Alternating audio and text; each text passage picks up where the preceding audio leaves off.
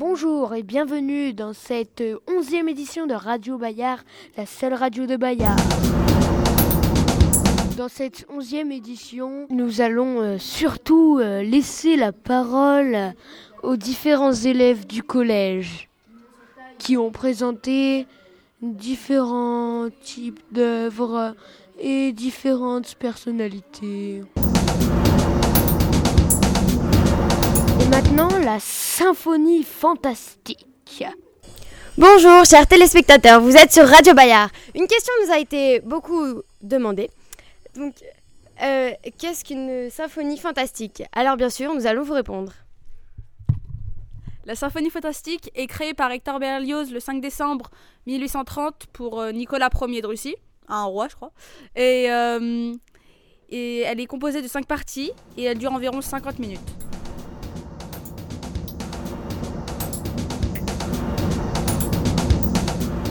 Ce dentifrice était fait à base d'une pierre radioactive.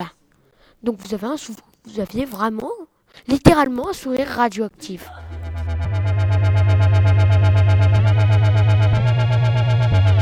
Le romantisme.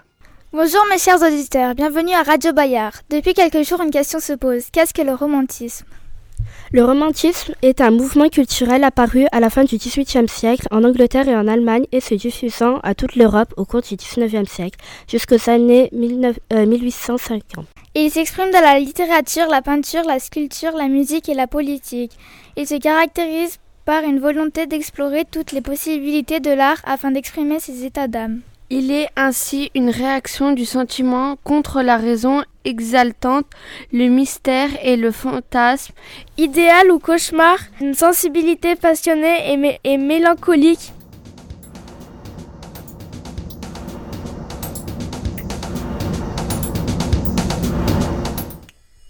Bonjour Bayard, Aujourd'hui, nous vous présentons Victor Brossetekel. qui veut vous parler?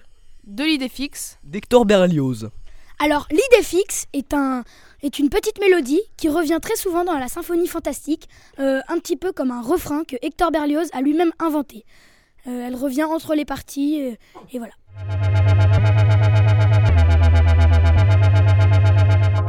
Bonjour à tous. Aujourd'hui, nous allons vous présenter ce qu'est une idée fixe.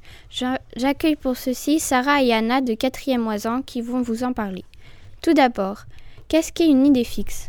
L'idée représente un personnage ou un sentiment que un ou plusieurs instruments d'une même famille jouent.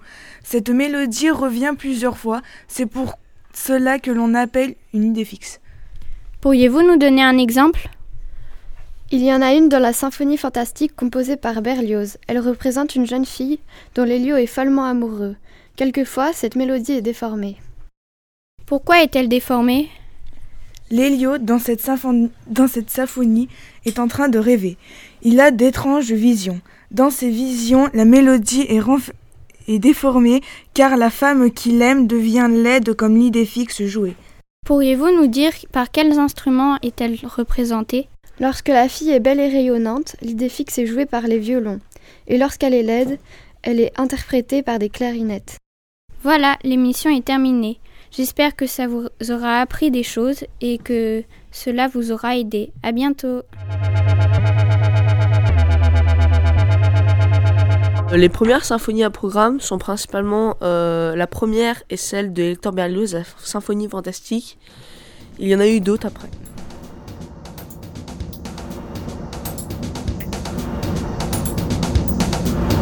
Aujourd'hui, je vais vous présenter une interview de deux élèves qui vont bientôt aller au lycée.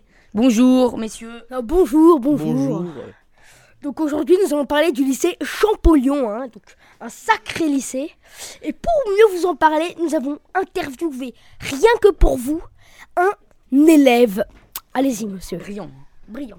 Alors, euh, je suis allé à Champollion. euh, c'est vrai, c'est une grande, euh, un grand lycée. Ça fait peur.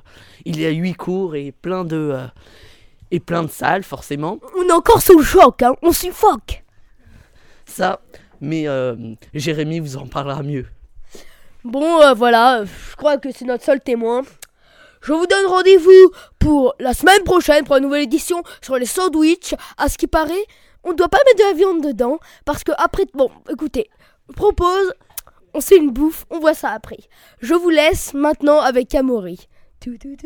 Voilà, remercions ces deux élèves très très très généreux d'avoir répondu à notre interview. Merci.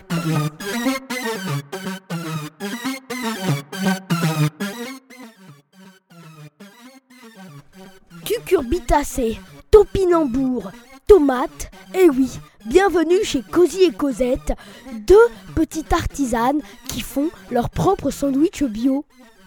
Alors bonjour, donc euh, je suis euh, Cosy et je fais, euh, comme euh, le monsieur l'a dit, des sandwichs bio.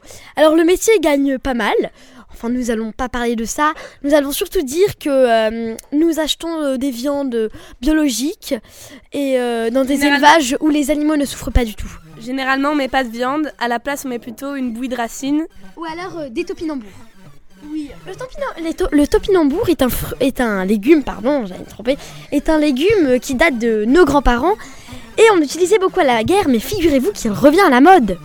Alors, f- nos auditeurs ont posé une question. Est-ce que vous pensez que la tomate est un fruit ou un légume? C'est la guerre.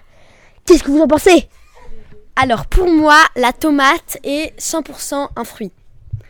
Euh, bah voilà, c'est un fruit, mais euh, je voulais juste dire une petite parenthèse euh, sur, le fait, sur le fait que euh, chez, dans notre magasin, les gens euh, doivent enlever les chauss- leurs chaussures et leurs chaussettes. Parce que sinon, euh, il y a des mauvais gaz qui peuvent euh, embêter le topinambour. Et oui, et au sujet de votre nouvelle règle de pas parler trop fort à cause de la pollution sonore, euh, ça marche bien Mais Euh, écoutez, les gens, euh, Le bien-être des plantes, c'est avant tout euh, ce qu'il nous faut. Euh, c'est pour ça que les gens viennent d'ailleurs. Euh, voilà. Après, euh, bon, en fait, on fait pousser nos tomates dans le magasin. Euh, nous, euh, donc euh, ici par exemple, nous avons des tomates. Euh, alors elles sont, on croit qu'elles sont pourries, mais en fait elles sont juste mûres parce que nous, on n'aime pas les prendre sur l'arbre car sinon c'est de la méchanceté envers les tomates et ça non. Merci beaucoup, euh, Cosy et Cosette. On se retrouve la semaine prochaine. Attends, j'oublie la phrase, c'est vers l'infini et l'au-delà.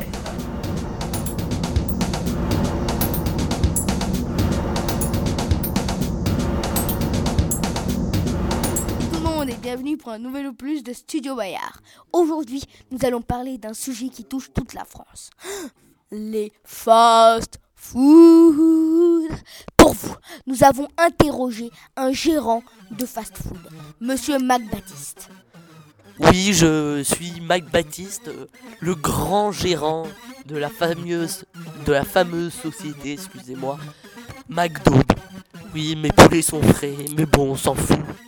Mes cochons sont, euh, mes cochons sont halal, ma viande est saine, ma nourriture est bio.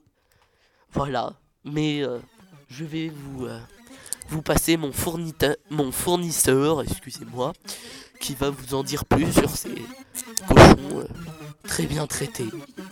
Ok, donc en fait, je suis le fournisseur officiel. En fait, je livre à McDonald's depuis plus de 15 ans. Je me dois de respecter cette charte alimentaire.